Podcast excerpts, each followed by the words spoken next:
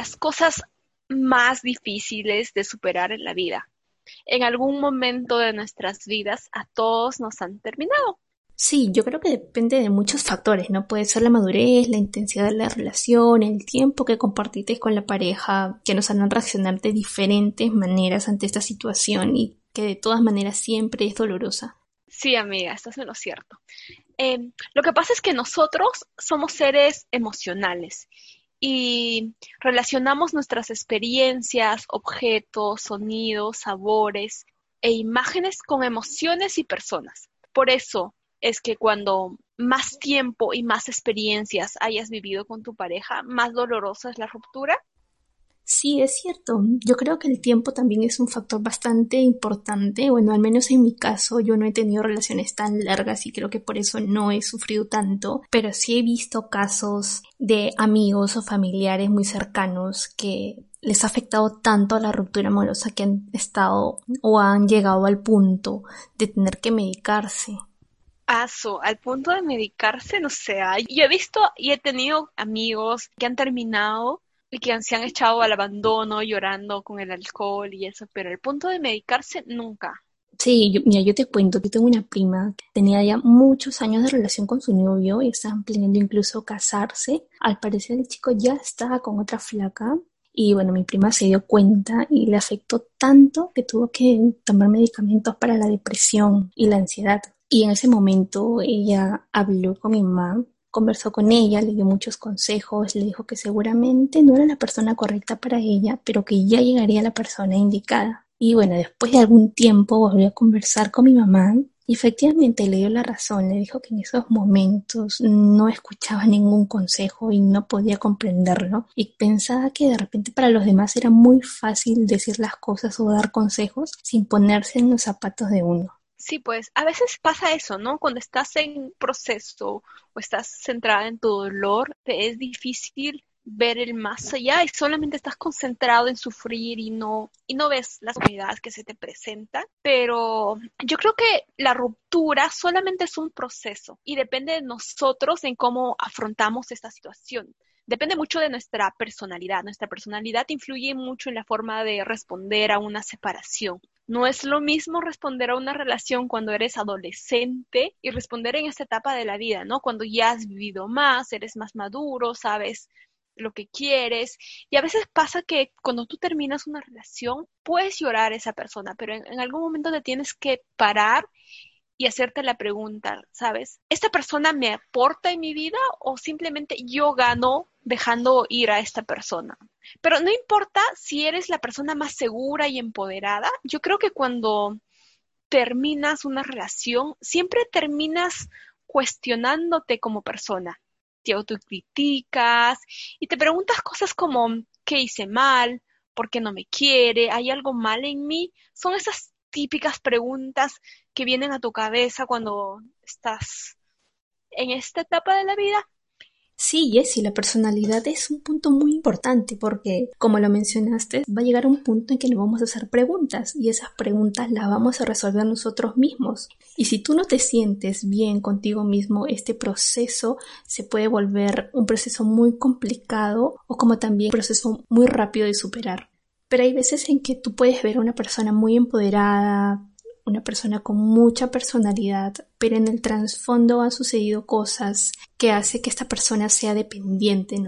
Y estas personas generan una dependencia afectiva en el cual ven reflejados una figura paterna o materna y no me refiero a edad, sino me refiero simplemente a la aceptación o el cariño de una persona y cuando esta relación se termina simplemente buscan a otra relación lo más rápido posible y si no sucede así continúan con esta persona si esta persona le haga daño o la trate mal y es ahí donde se genera una relación tóxica.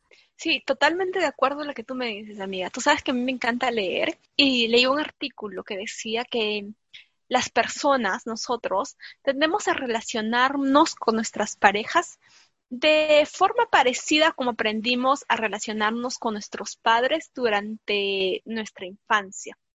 Es por eso que siempre tenemos patrones y nos gustan personas que más o menos tienen las mismas características Y no me refiero a lo físico, porque puede ser que, que te trae un, un, cierto tipo de físico, tengas un patrón para un físico, pero más como, como persona, o sea, como en tus actitudes, valores.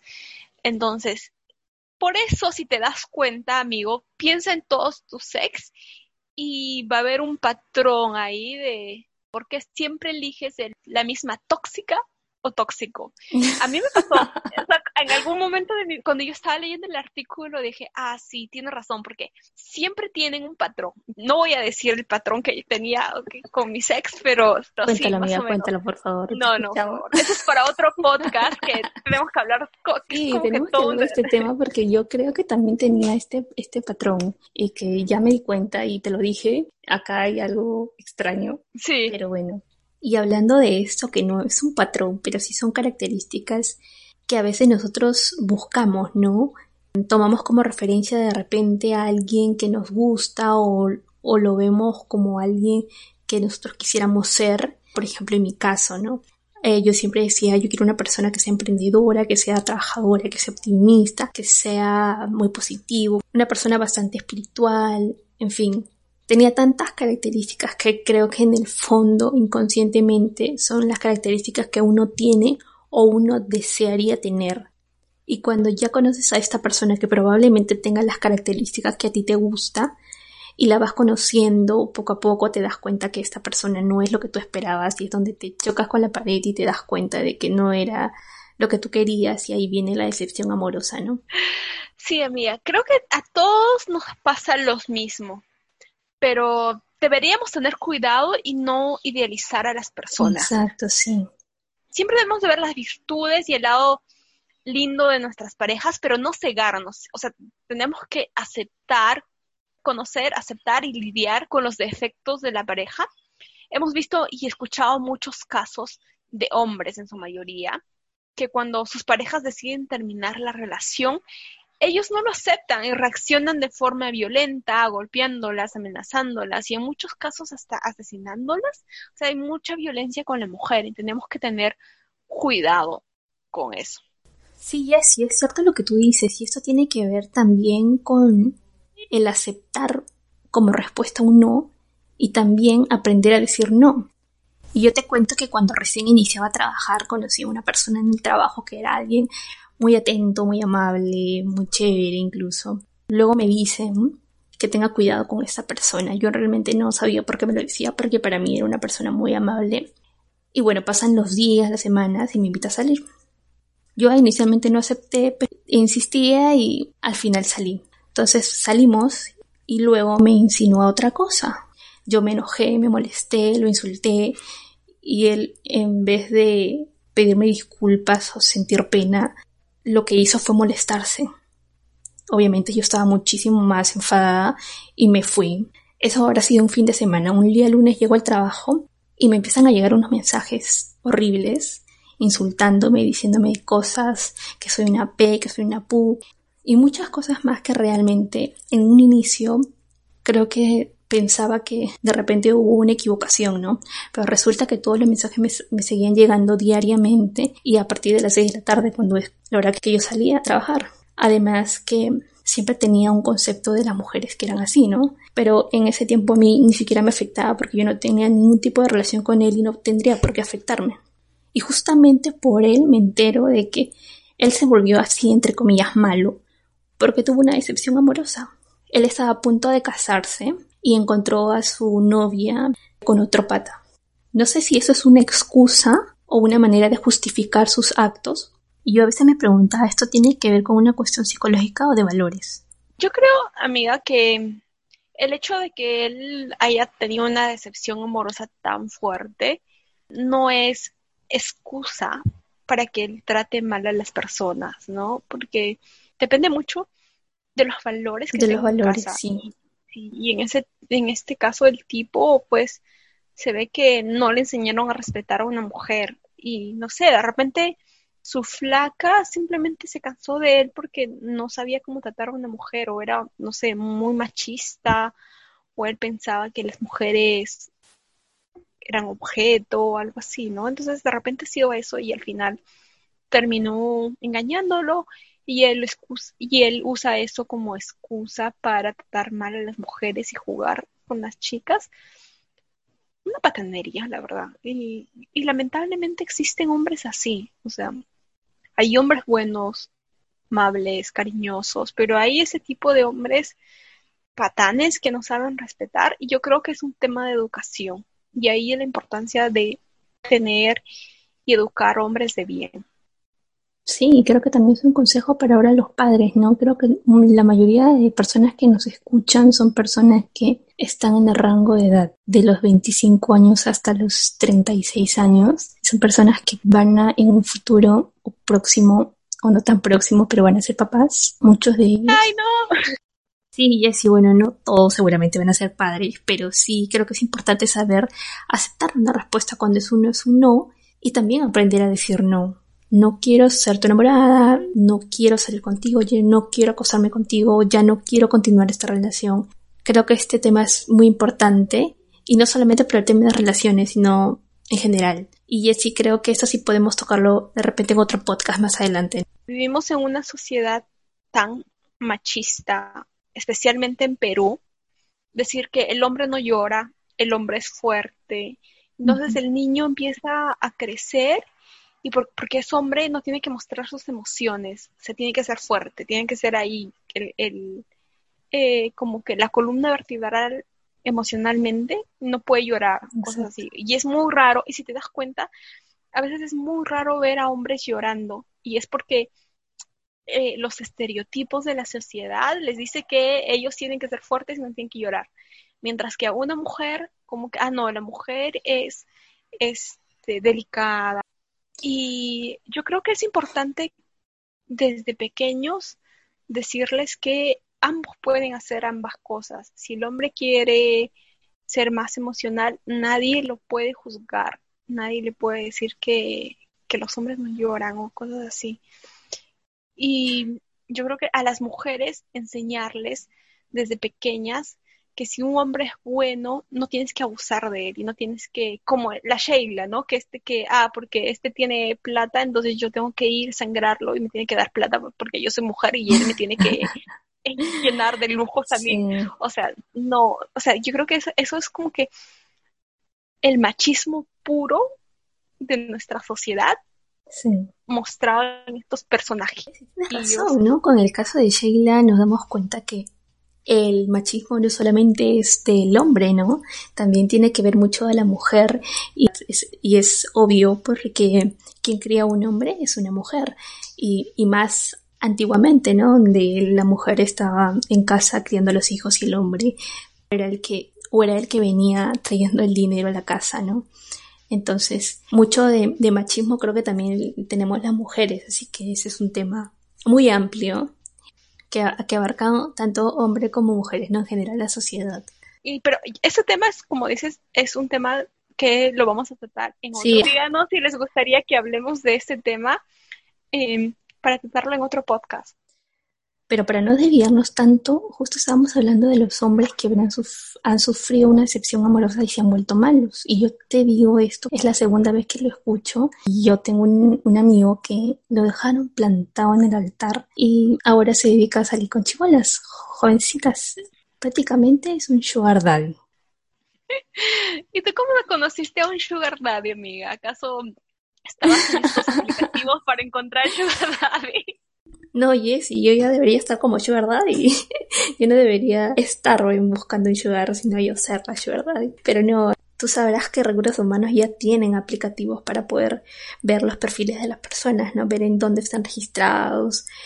Ya esta persona la vieron ahí como un Sugar. Ah, su, qué creepy.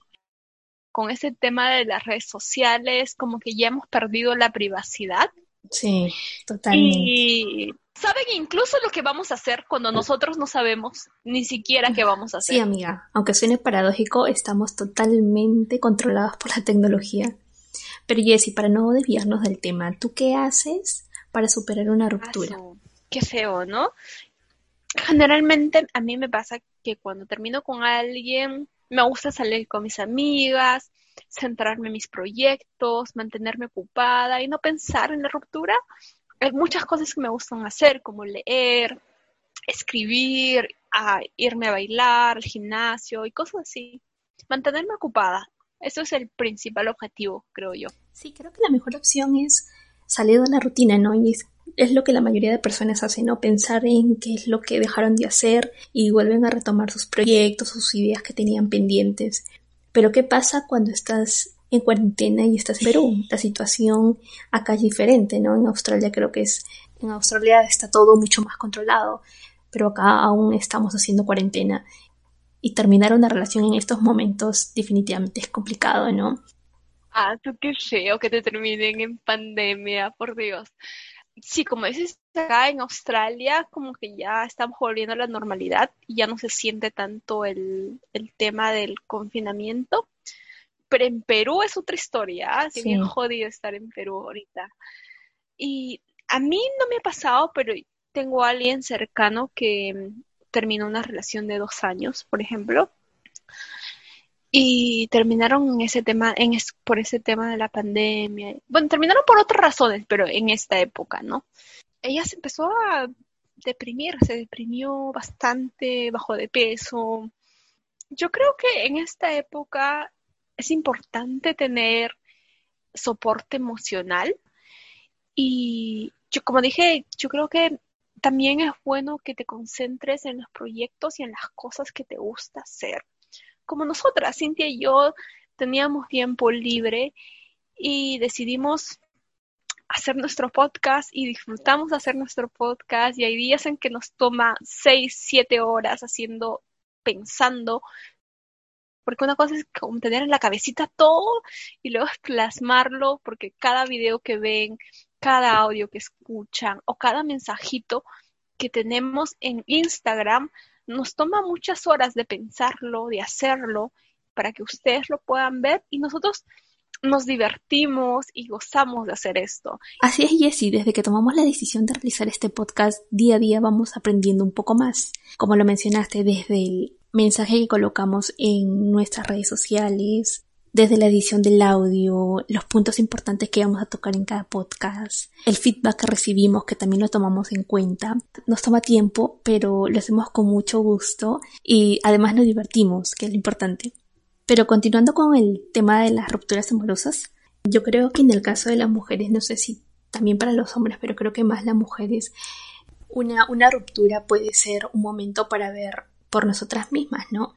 Y creo que a las mujeres nos cuesta, ¿no? Siempre estamos viendo por la felicidad de los demás, ¿no? Del novio, del enamorado, del esposo. Y no nos damos cuenta de que nosotros somos primero. Y yo me he ido dando cuenta de esto con el tiempo también. Porque hace poco me escribió una amiga que hace mucho tiempo no sabía de ella y al parecer estaba realmente pasándola muy mal, recién terminada con su enamorado. Y ella me decía que sí, que cuando era joven siempre estuvo preocupada por sus estudios, por siempre superarse, pero conforme pasaba el tiempo iba cambiando de forma de pensar y forma de ver las cosas, porque resulta que las amigas que tenía o el entorno que le rodeaba era de un nivel económico más alto, entonces las amigas ya tenían familia, ya estaban prácticamente con la vida realizada y ella aún no lo lograba. Y yo le comentaba de que las personas que, con las que me rodeaba o el entorno que yo tenía era diferente, ¿no? Estaba pensando en estudiar una maestría, un doctorado o simplemente viajar por el mundo. Entonces tenían otras, otros tipos de metas, ¿no? Y creo que a mí también me pasaba lo mismo antes, ¿no? Lo contrario a ella, porque cuando yo era muy chivola yo también pensaba que de repente tener una familia e hijos ya era un logro, pero conforme pasa el tiempo te das dando cuenta que las cosas van cambiando, ¿no? O tu manera de pensar también va evolucionando. Sí creo que la mujer en una ruptura amorosa somos quienes nos analizamos más. Incluso creo que esto podría ser una oportunidad para mejorar como persona o como profesional. Sí, yo creo que a las mujeres, para por el hecho de ser mujer, yo creo que, no sé si desde chiquitas o venimos con el chip, pero creo que podemos hacer o posponer nuestros objetivos o simplemente dejarlos de lado. Y justo eso conversaba con un amigo mío que está saliendo con una chica, él es de Pakistán y ella es japonesa. Una mezcla así, pero rara. Y la chica está estudiando acá en Australia en la universidad. Tiene 21 o 22 años, me parece.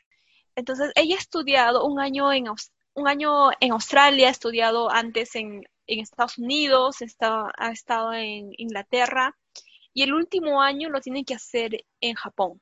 Pero se han conocido con él y están enamorados. bueno, él está como que pensándolo todavía si está enamorado o no, pero parece que ella va serio con él. Y él y ella le dijo, "Vámonos a vámonos a Japón." Y él y él me contaba a mí, ¿no? Él decía, ¿qué voy a hacer en Japón yo si yo no hablo el, el, idioma, el, japonés?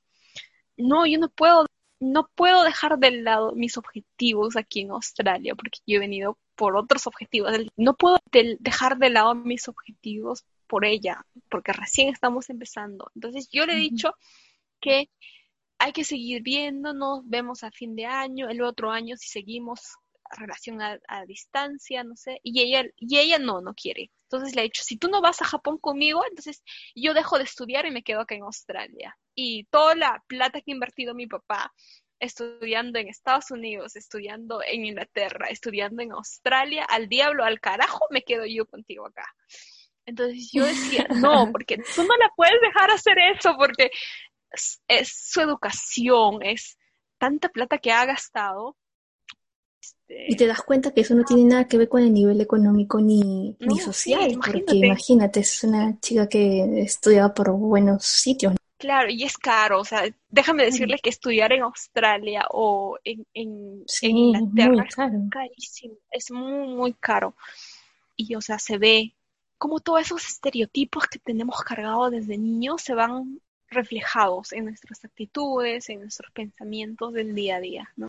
Vamos con nuestra conclusión. Y bueno, como conclusión podemos decir que tomemos una ruptura como un proceso para poder analizarnos a nosotros mismos, ver qué cosas hemos dejado de hacer por estar en, una relación, dedicarnos este tiempo para, para nosotros mismos, para superarnos y tener paciencia también, ¿no? Porque esto es un proceso de duelo que no es fácil y depende mucho también del tiempo, de uno mismo también saber escuchar a las personas, también cuando nos dan un consejo, incluso también de darte una oportunidad de conocer a otras personas, ¿no? A veces nos cegamos en una sola persona y creemos que no existen otras posibilidades, ¿no? Y te das cuenta con el tiempo que no, que sí, efectivamente, hay mucho más por conocer, mucho más por aprender y ver el lado positivo siempre de las cosas. Por algo sucede esta ruptura, probablemente haya algo positivo que te dejó esta persona. Creo que deberíamos sacar el lado bueno de cada una de las relaciones con las que estamos. Y si por algún motivo terminaste por alguna diferencia de compatibilidad o en fin, cosas que no tienen nada que ver con una, un engaño, entonces sería, es bueno también terminar a tiempo con una relación para que esto no se, no se vuelva una relación dañina, ¿no? O tóxica. Entonces, evaluar eso cuando ves que las cosas no están yendo bien, evaluarlo y ver la manera de repente de que esto termine lo, lo más pronto toma la decisión que tomes, si continuar con esa persona, con una amistad o simplemente alejarte por un momento, haz lo que te diga realmente tu corazón. Muchas personas pueden decirte, no, no lo bloquees, no hagas esto, porque qué va a decir él o qué va a decir ella. Pero si tienes que hacerlo, hazlo, hazlo por ti, no por esa persona, hazlo lo que sientas tú que te va a hacer bien. Ve a las personas el lado bueno y el lado positivo, ¿no? Definitivamente no con todos, porque no, no, no siempre uno termina bien con una persona, pero si en caso fuera así, ¿por qué no continuar una amistad con esta persona? Esto ha sido todo por hoy. Creo que hemos hablado un montón, hemos, nos hemos expresado un montón. Déjanos saber en, tus en los comentarios qué te pareció el podcast, si te gustó, no te gustó, si estás de acuerdo conmigo, con Cintia, eh, o si tienes alguna otra postura. Y no se olviden de seguirnos en nuestras redes sociales. Estamos en todas las plataformas de Spotify. Les mandamos un beso. Gracias. Bye.